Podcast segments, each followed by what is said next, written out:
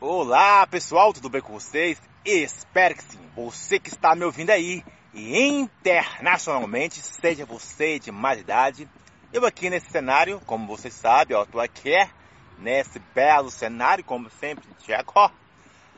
Como eu sempre digo a você aí que está me ouvindo, seja em casa, no trabalho, talvez você está no hospital, eu não sei aonde que você está ouvindo ou me vendo nesse momento.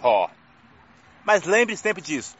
Nós só temos três fluxos a seguir. Nós só temos três elementos a caminhar, a escolher, a decidir, independente do que as outras pessoas vão pensar. Bíblia, alma e sociedade.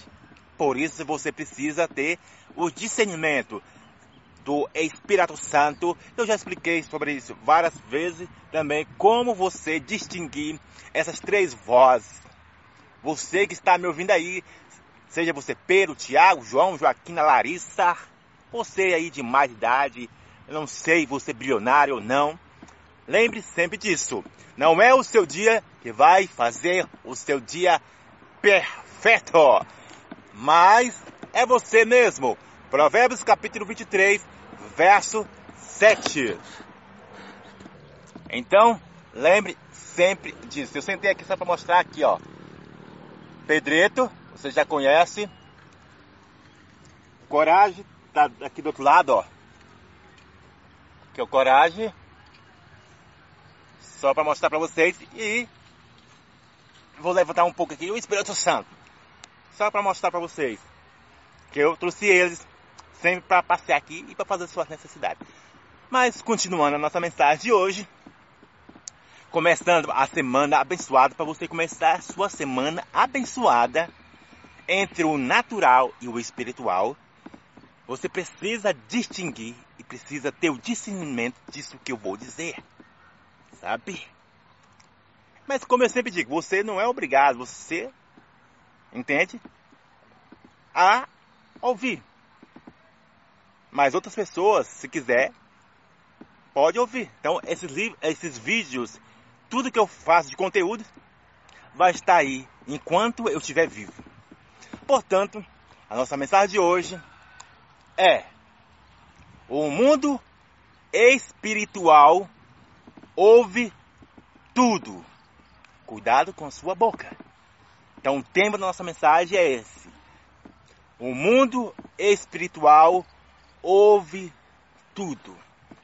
Existem vários exemplos de coisas destrutivas e coisas abençoadas, coisas construtivas. Mas algo que eu já falei até aqui, que é o ponto, o ponto de âncora, eu estou com a âncora aqui, ó, para você ver, o ponto de âncora, é dois fatores que você precisa entender.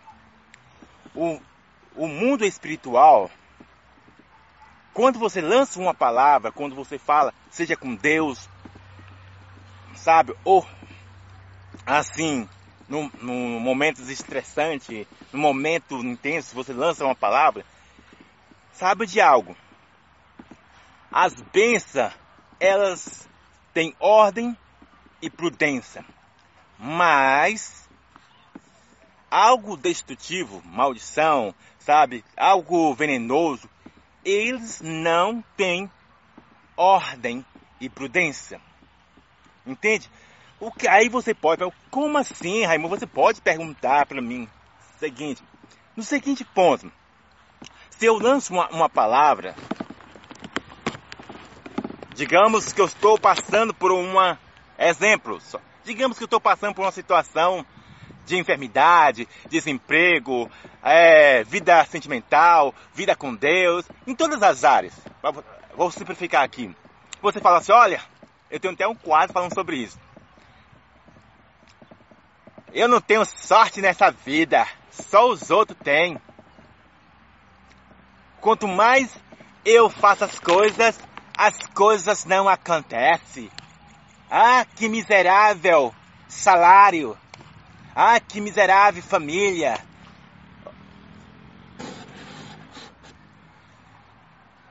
Isso é uma palavra, querendo ou não, que vai surgir efeito no mundo espiritual. E, querendo ou não, pode se tornar algo destrutivo e tornar um ciclo de algo nada agradável em sua vida. Eu aqui, não nesse belo dia de sol, mas está chuviscando. Já, eu tenho que acelerar a mensagem. Eu não, nem vou fazer a mensagem completa aqui, que está chuviscando. Mas preste atenção nisso. Deus ou o diabo, eles ouvem tudo. Entende? Então focaliza nisso. Deus e o diabo e os demônios e os anjos, eles ouvem tudo. O grande lance e o grande ponto focal que eu quero deixar para você aqui, que eu vou finalizar aqui, já está chuviscando, é que quando você faz a sua oração, vou colocar, dividir aqui. Quando você faz a sua oração para Deus, Ele está ouvindo. Não existe nenhuma oração que Deus não ouça. Porque até a Bíblia, eu estou falando o que a Bíblia diz. Se até a Bíblia diz que antes que eu falar, Deus já sabe todas as coisas. Entende? Então, o grande ponto focal, quando se trata de bênção, falando de bênção, depois eu falo de algo destrutivo. Quando se trata de bênção, existe uma prudência e uma ordem. Vou só para é, como é é a palavra certa? Contextualizar, assim eu falei a palavra certa. Você já viu, já viu aquele filme, O Todo-Poderoso? Você percebe-se que o Todo-Poderoso no filme, ele ouve tudo. Sabe? O filme. Aí o, o, o personagem de Harry, acho que eu falei a palavra certa, ele reclama. Ó oh, Deus, por que você não me ouve, Deus? Ó oh, Deus, você deixou meu. Só colocando aqui uns contextos para você entender. Olha, eu pedi isso e aquilo, você não me ouviu. Sabe quantas vezes eu fiz essa oração? 360 vezes. Oh, meu pai, meu Deus. E no filme, ele desafia Deus. Aí, só dando conta, se você assistiu esse filme, ele, aí ele fala, olha, eu faria melhor, eu faria melhor que o Senhor no seu cargo. E Deus, no, o personagem, fala, ó, então se você faz melhor, dá o poder para ele.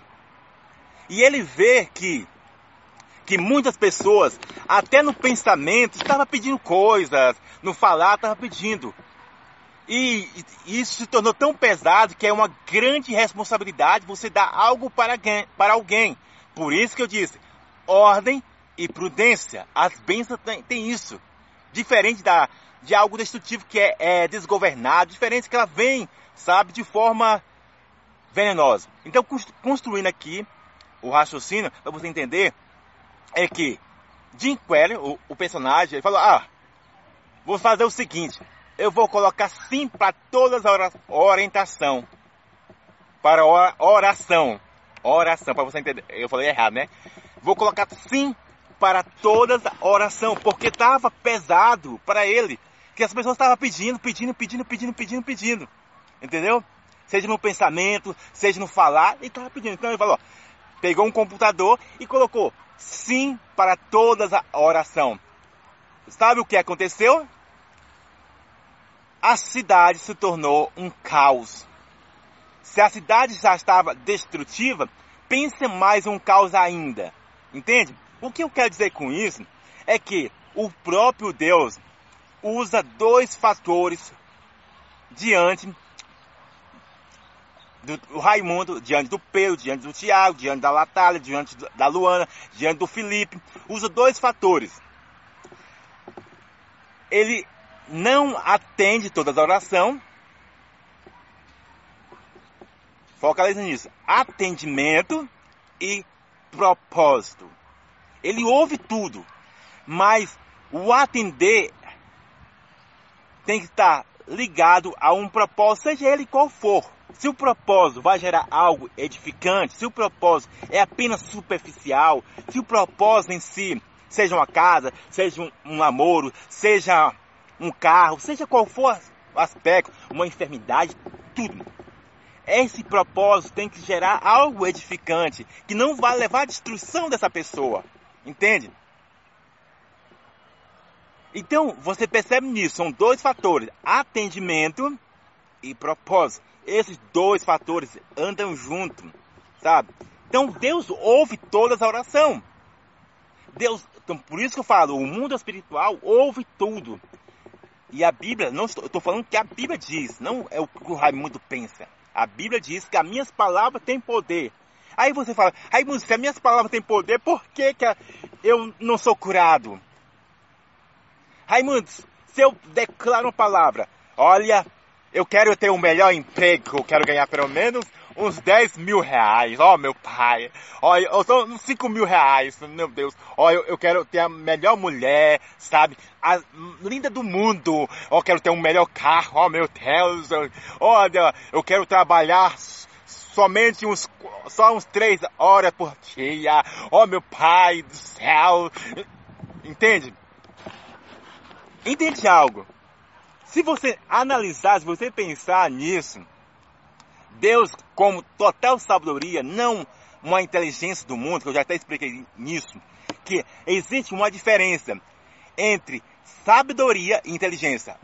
O ser humano não tem sabedoria, tem inteligência. Ele, a sabedoria é de Deus. Tiago, você vai perceber que Tiago fala sobre isso. Eu aqui, sabe, chovendo, mas eu estou falando com vocês aqui, chuviscando. Então, preste atenção nisso. Então, se Deus atendesse esse pedido de alguém, querendo ou não, amigo, ele entraria em destruição. Sabe aquela velha expressão, a benção se tornou em maldição? É isso, entende? Então, focaliza nisso. Agora, para o lado, sabe, destrutivo, que eu já expliquei, e vou tornar a repetir, quando eu lanço uma palavra, olha, esse meu filho esse endemoniado, esse capetinha, esse burro, esse animal. Entende?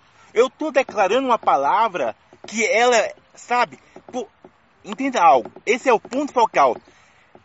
Por essa natureza, ela já é destrutiva, ela já tem uma tendência para algo destrutivo. Só falta um gatilho eu aqui nesse chovendo, mas eu tô falando, continuando. Só falta um gatilho para ativar as cores destrutivas. Nós já temos uma natureza caída.